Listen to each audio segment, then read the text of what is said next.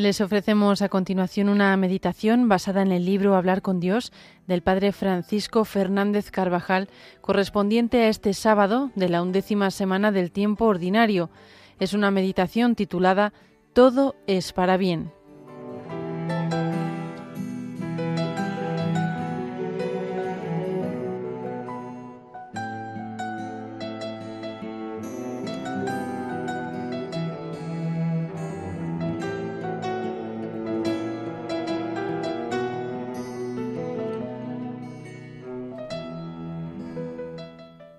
Todo, aun lo más pequeño del universo, existe porque Dios lo sostiene en su ser.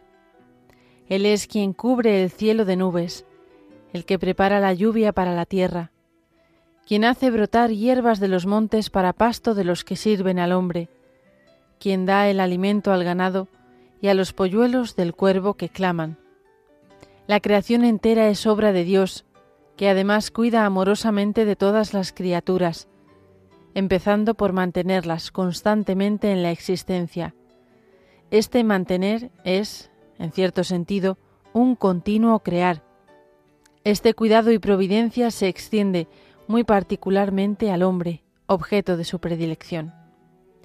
Jesucristo nos da a conocer constantemente que Dios es nuestro Padre, que quiere lo mejor para sus hijos. Lo que podríamos imaginar para nosotros mismos y para aquellos a quienes más queremos, se queda muy lejos de los planes divinos. Él sabe muy bien lo que necesitamos y su mirada alcanza esta vida y la eternidad. La nuestra es corta y muy deficiente. Es lógico que la felicidad y la santidad consistan esencialmente en conocer, amar y realizar la voluntad de Dios, que se nos manifiesta de formas diversas, pero con la suficiente claridad a lo largo de la vida. En el Evangelio de la Misa, el Señor nos hace una recomendación para que se llenen de paz nuestros días. No andéis agobiados por la vida, pensando qué vais a comer, ni por el cuerpo, pensando qué os vais a vestir. ¿No vale más la vida que el alimento y el cuerpo que el vestido? Mirad cómo las aves del cielo no siembran, ni siegan, ni encierran en graneros, y vuestro Padre Celestial las alimenta. Es una invitación a vivir con alegre esperanza el quehacer diario. Es lógico que encontremos sufrimientos, preocupaciones, trabajos, pero debemos llevarlos como hijos de Dios, sin agobios inútiles, sin la sobrecarga de la rebeldía o de la tristeza, porque sabemos que el Señor permite esos sucesos, esta enfermedad, aquello que parece un desastre, para purificarnos, para convertirnos en corredentores. Los padecimientos, la contradicción, deben servirnos para purificarnos, para crecer en las virtudes y para amar más a Dios. ¿No has oído de labios del Maestro la parábola de la vid y los sarmientos? Consuélate, te exige porque eres un sarmiento que da fruto y te poda para que des más fruto. Claro, duele ese cortar, ese arrancar, pero luego, qué lozanía en los frutos, qué madurez en las obras. No nos desconcertemos con los planes divinos.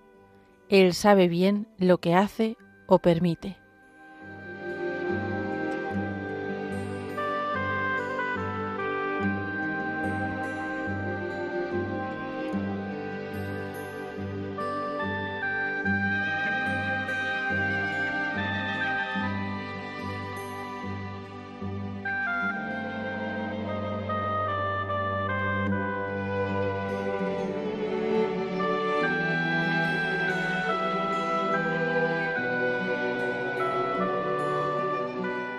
Examinemos hoy si llevamos con paz la contradicción y el dolor y el fracaso, si nos quejamos o si dejamos paso, aunque sea por poco tiempo, a la tristeza o a la rebeldía.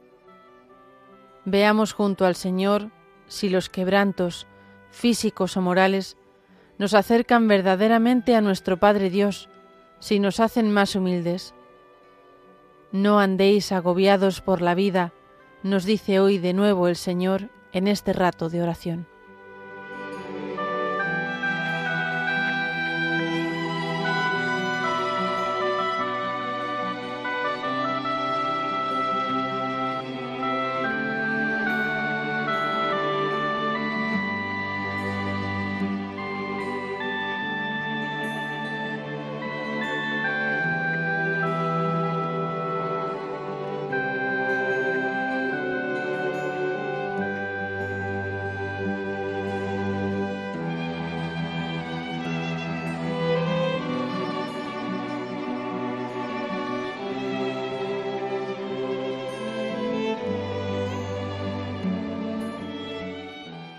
Con frecuencia los hombres no sabemos lo que es bueno para nosotros, y lo que hace aún peor la confusión es que creemos saberlo.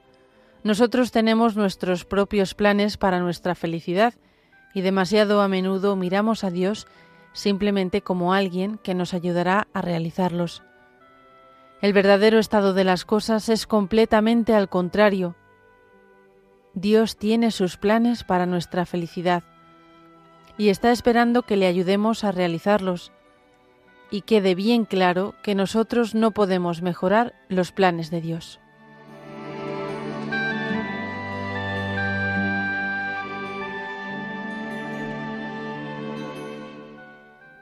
Tener la certeza práctica de estas verdades Vivirlas en el acontecer diario lleva a un abandono sereno, incluso ante la dureza de aquello que no comprendemos y que nos causa dolor y preocupación.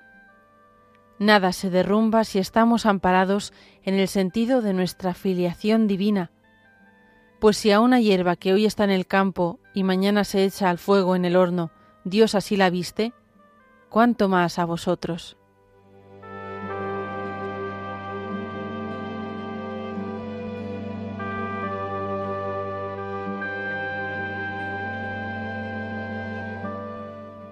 A veces nos ocurre, dice Santo Tomás, lo que al profano en medicina que ve al médico recetar a un enfermo agua y a otro vino, según le sugiere su ciencia. Al no saber medicina, piensa que el médico receta estos remedios al azar. Así pasa con respecto a Dios. Él, con conocimiento de causa y según su providencia, dispone las cosas que necesitan los hombres. Aflige a unos que quizás son buenos y deja vivir en prosperidad a otros que son malos. Nunca podemos olvidar que Dios nos quiere felices aquí, pero nos quiere aún más felices con Él para siempre en el cielo.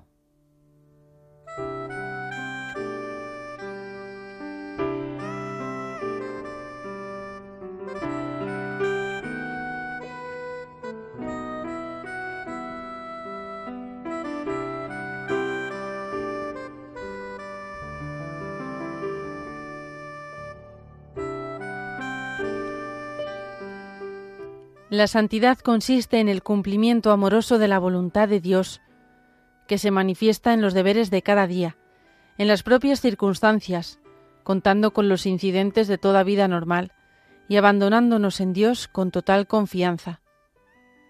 Pero ese abandono ha de ser activo y responsable, poniendo los medios que cada situación requiera. Acudir al médico cuando estamos enfermos, hacer todas las gestiones necesarias para conseguir ese empleo que tanto necesitamos y por el que hemos rezado a Dios, trabajar esforzadamente para salir adelante, estudiar las horas necesarias y con hondura para aprobar esa asignatura difícil. El abandono en Dios ha de ir íntimamente unido a la responsabilidad, que lleva a poner los oportunos remedios humanos, pues en muchas ocasiones lo que se disfraza con excusas, mala suerte, ambiente adverso, etc., es mediocridad oculta, pereza, imprudencia por no haber previsto todas las posibilidades y no haber puesto los medios precisos que la situación requería. Un trabajo hecho a conciencia, con orden, acabado, santificado, lo mismo que el apostolado constante y sacrificado, da sus frutos con el tiempo y si esos frutos tardan en llegar, es señal de que Dios los dará por caminos insospechados para nosotros y que quiere que nos santifiquemos en esas circunstancias.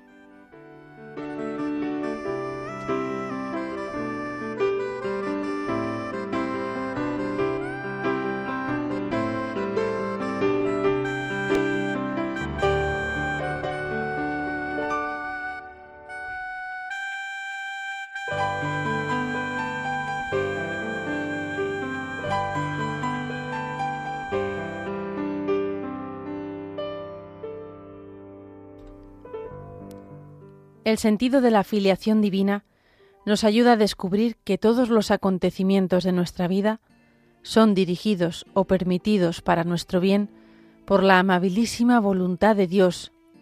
El que es nuestro Padre nos concede lo que más nos conviene, y espera que sepamos ver su amor paternal tanto en los acontecimientos favorables como en los adversos. Dice San Pablo que todas las cosas cooperan para el bien de quienes aman a Dios. El que ama a Dios con obras sabe que pase lo que pase, todo será para bien si no deja de amar. Y precisamente porque ama, pone los medios para que el resultado sea bueno, para que el trabajo acabado y hecho con rectitud de intención dé frutos de santidad y de apostolado. Y una vez que ha puesto los medios a su alcance, se abandona en Dios y descansa en su providencia amorosa. Fíjate bien, escribe San Bernardo, que no dice que las cosas sirvan para el capricho, sino que cooperan al bien, no al capricho, sino a la utilidad, no al placer, sino a la salvación, no a nuestro deseo, sino a nuestro provecho. En este sentido, cooperan siempre las cosas a nuestro bien, aun incluyendo la misma muerte, aun el mismo pecado. ¿Acaso no cooperan los pecados al bien de aquel que con ellos se vuelve más humilde, más fervoroso, más solícito, más precavido, más prudente?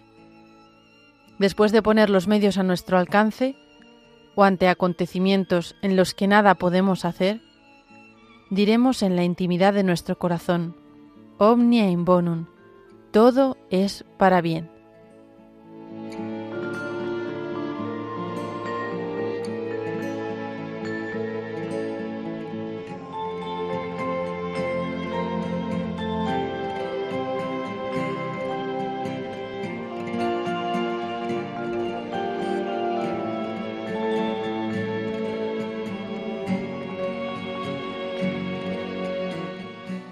Con esta convicción, fruto de la filiación divina, viviremos llenos de optimismo y de esperanza, y superaremos así muchas dificultades. Parece que el mundo se te viene encima. A tu alrededor no se vislumbra una salida. Imposible esta vez superar las dificultades. Pero, ¿me has vuelto a olvidar que Dios es tu Padre? Omnipotente, infinitamente sabio, misericordioso, él no puede enviarte nada malo. Eso que te preocupa te conviene, aunque los ojos tuyos de carne estén ahora ciegos. Todo es para bien. Señor, que otra vez y siempre se cumpla tu sapientísima voluntad. Todo es para bien. Todo lo podemos convertir en algo agradable a Dios y en bien del alma.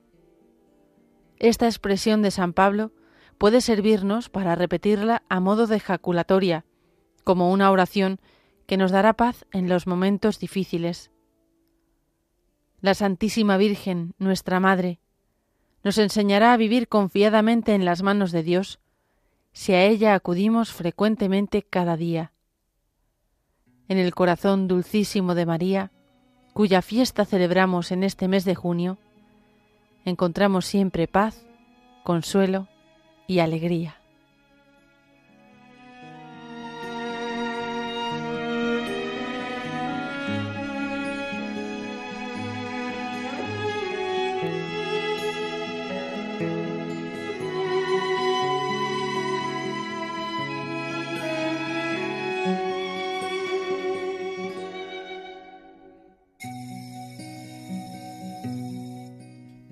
Y así finaliza, queridos oyentes, esta meditación que les hemos ofrecido hoy, correspondiente a este sábado de la undécima semana del tiempo ordinario, basada en el libro Hablar con Dios del Padre Francisco Fernández Carvajal.